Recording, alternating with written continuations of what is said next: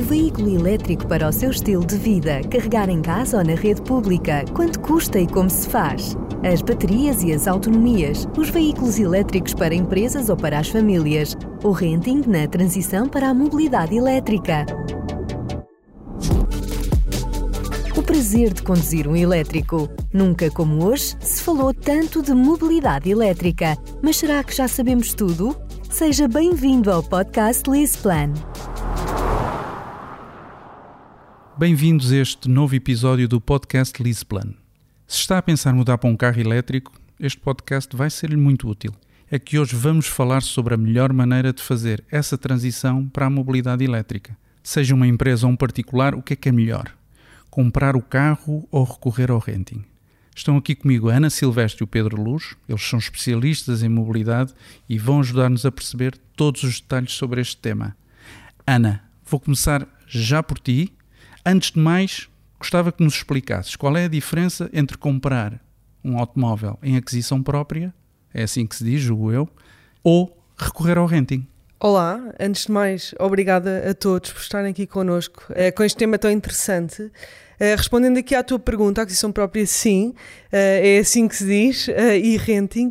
Bom, eu surgem logo aqui dois ou três temas que acho que são muito importantes quando falamos da comparação destes dois modelos de aquisição. Em primeiro lugar, a propriedade. Pronto, quando nós estamos a fazer uma aquisição própria, a propriedade é do seu condutor, é do seu comprador final, portanto, eu chego ao stand, compro o veículo e ele passa a ser meu, meu Ana Silvestre. Se eu estiver a fazer um contrato de renting, portanto, eu vou ter como locadora, vou uh, fazer o renting de um veículo durante 3, 4, 5 anos, uh, mas o carro não é meu, portanto, a propriedade do veículo continua a ser da locadora, o carro uh, é da locadora.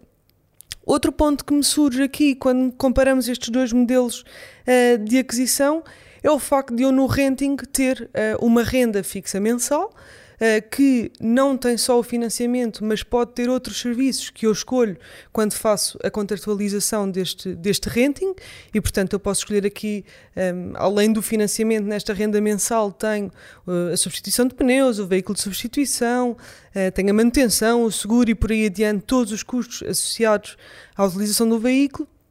E na aquisição própria isto não acontece. Portanto, posso fazer a compra do carro através uh, de um crédito ou, através de um financiamento e, portanto, tenho uma renda que é fixa e é mensal, mas que apenas tem o financiamento do veículo. E, portanto, esta é outra das questões que, que sem dúvida, uh, criam aqui diferença entre estes dois modelos. A terceira, e, e, bastante importante a meu ver, é o risco que está associado à propriedade e, portanto, o risco de não só da desvalorização do veículo, porque todos nós sabemos quando o veículo sai do stand, pronto, já se eu quiser vender um mês depois, já perdi ali uh, não, não sei quanto por cento do valor do carro, uh, mas o risco de durante a minha utilização, eu ter um acidente, eu ter que substituir um pneu, eu ter que substituir a minha correia de distribuição, onde no renting todos estes custos estão garantidos e, portanto, o risco está na locadora, o risco é muito associado à propriedade, não é? E, portanto, aqui o risco é da locadora, mas na aquisição própria, se isso acontecer, o risco é meu, do proprietário do veículo e, portanto, sou eu que neste mês que não esperava, furei um pneu e lá vão mais 60, 70, 100, 200 euros. Pronto. Ok, estou a perceber. Então, seja uma empresa ou um particular, com o renting, todas essas chatices que tu referiste, essas preocupações, ficam por conta da empresa e não por conta da pessoa que uh, faz o contrato de renting. Sem dúvida,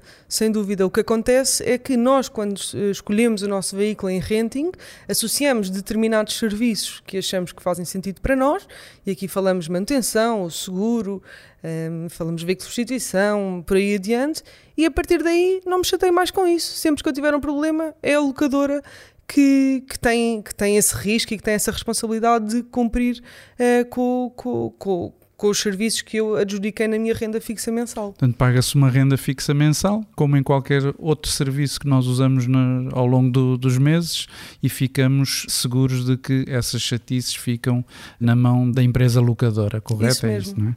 Pedro, Antes de optar pela compra ou pelo renting, é importante estudar o tipo de utilização que vamos querer dar ao automóvel, isto seja uma empresa ou seja um particular. Os quilómetros que ele vai andar, se vai andar na cidade ou se vai andar sobretudo em viagens fora das, das localidades. Tu podes nos explicar porque é que é tão importante fazer este estudo e fazer esta análise antes de comprar? E estamos ou de a falar optar pelo renting. E estamos a falar da compra de um veículo elétrico, E não um é? elétrico. De um elétrico.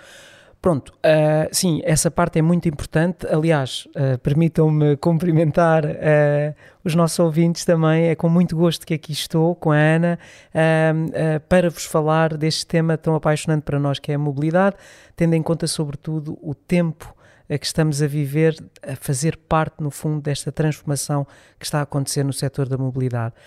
Ahm, quanto à questão que me colocas, ahm, sim, ah, há, há de facto coisas que devemos ter em consideração antes de decidirmos comprar um veículo, comprar ou fazer um renting de um veículo elétrico. E ah, nós, Lisplan, ah, olhamos ah, com, conjuntamente com os nossos clientes para dois ou três aspectos que vale a pena aqui partilhar. Desde logo, o, o, o perfil de utilização do condutor uh, e aqui perceber uh, uh, que percurso é que habitualmente o condutor faz ao longo de um determinado período.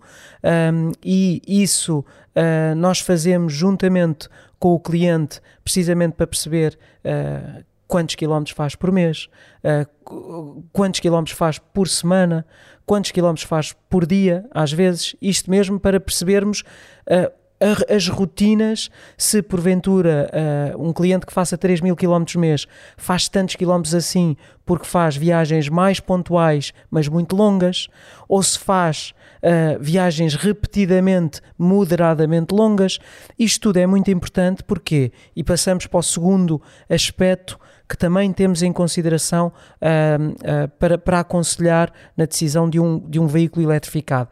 É que haverá perfis mais adequados à utilização de veículos elétricos e outros perfis em que, se calhar, o risco de decidirmos para um veículo elétrico é maior, tendo em conta que fazemos muito, muitos quilómetros. E então aí o plug-in talvez seja a, a, melhor porta de entrada, não é? Uh, no fundo, são estes dois aspectos principais que nós temos em consideração uh, um, para aconselhar uh, a decisão de um, de, um, de um veículo elétrico ou de um veículo plug-in.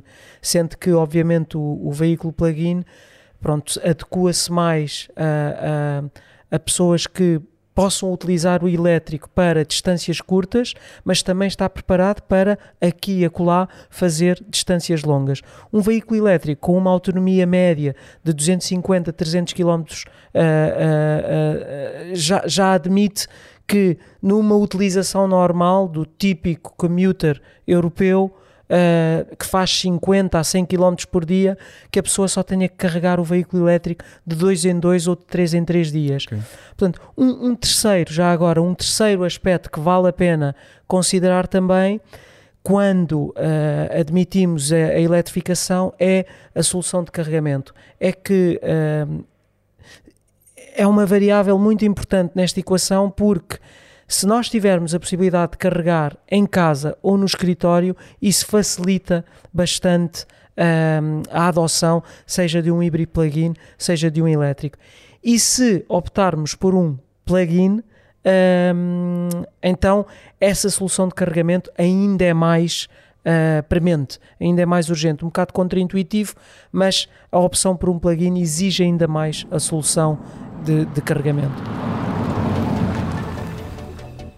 Recapitulando, Pedro, então, seja um particular ou seja uma empresa, se eu estiver a pensar fazer esta transição para a mobilidade elétrica e se quiser fazer através de um contrato de renting, basta entrar em contato com a Lisplan, que vocês ajudam a fazer este estudo e depois a escolher as melhores opções, correto? Correto, correto, Tiago.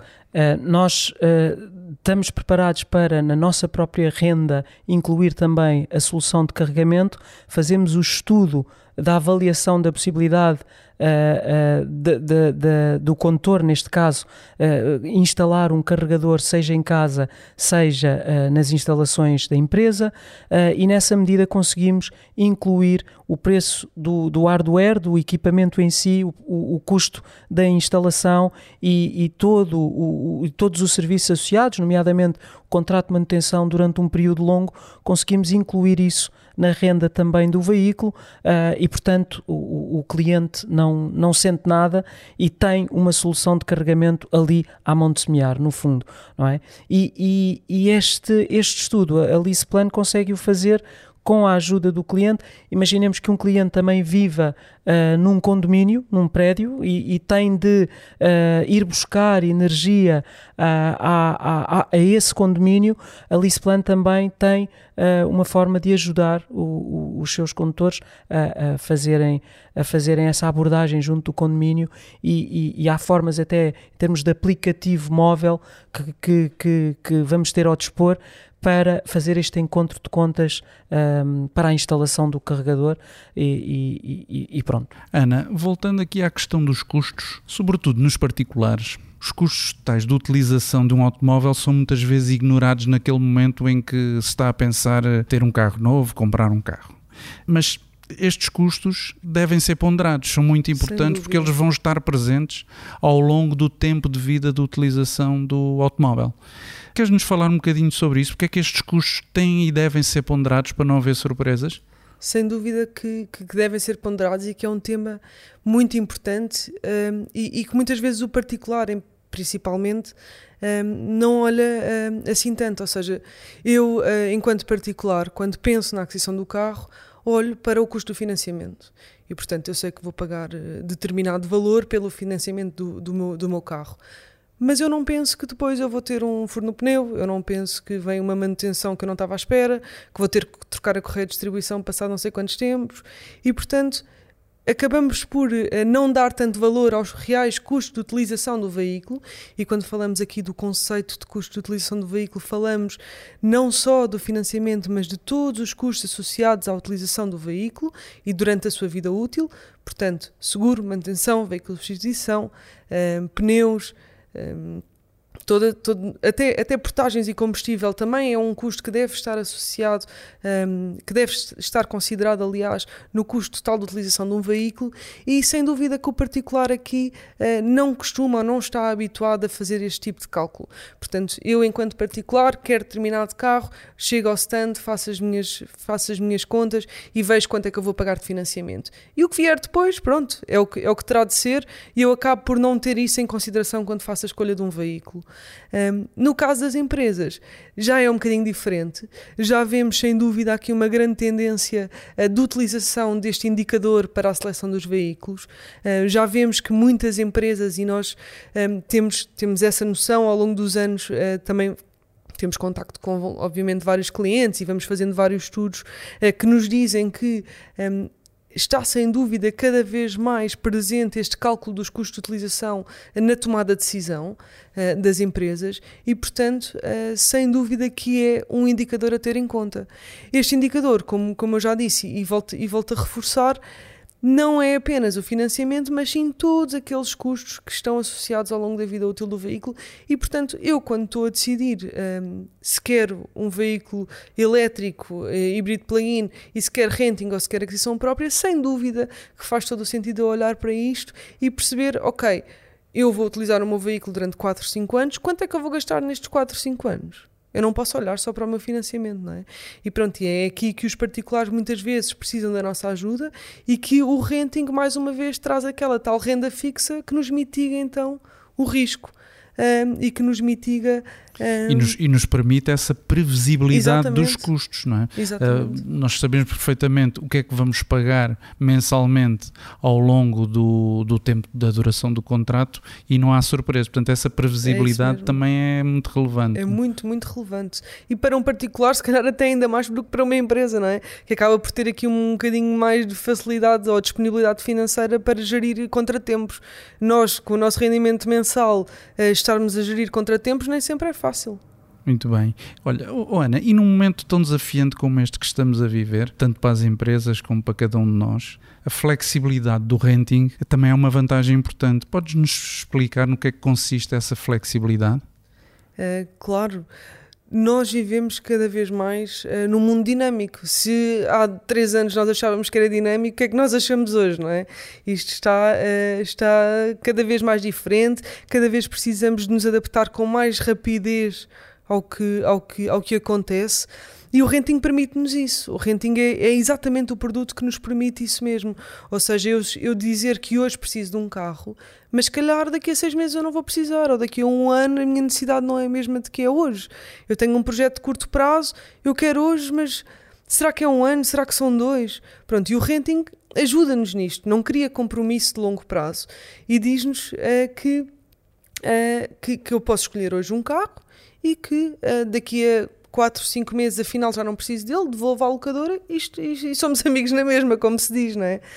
A aquisição própria cria-nos o compromisso. Eu vou comprar um carro, eu não vou vender daqui a 5, 6 meses, não é? Porquê? Porque a desvalorização foi tão grande, eu vou perder dinheiro de certeza. Um, e o renting não, dá-nos essa, essa liberdade, essa flexibilidade de eu hoje quero e amanhã, afinal, já não preciso. Pronto, tudo bem. E nestes tempos tão desafiantes como que estamos a viver, no caso das empresas, que há, enfim, uma grande volatilidade do mercado, que há problemas que podem surgir no, no dia a dia da empresa e na previsão que ela tinha de, enfim, da, da, da sua vida, da, uhum. do seu, da sua performance, também é fácil para as empresas poder recorrer a esta flexibilidade do renting para solucionar eh, momentos mais claro, difíceis que estejam claro. a viver, certo? Claro que sim, claro que sim. Uh, hoje em dia vivemos muito isto, nós, pronto, todos conhecemos também, todos, uh, não todos, mas é uma realidade do mercado automóvel a crise dos semicondutores, temos carros disponíveis uh, com, com muita, com muita encomendamos hoje um carro que só nos chega daqui a 12 meses, talvez, e portanto, o que é que eu faço entretanto, não é? E portanto, o renting pode ser um produto também que nos ajuda uh, a mitigar este tempo que esperamos pelo nosso veículo novo.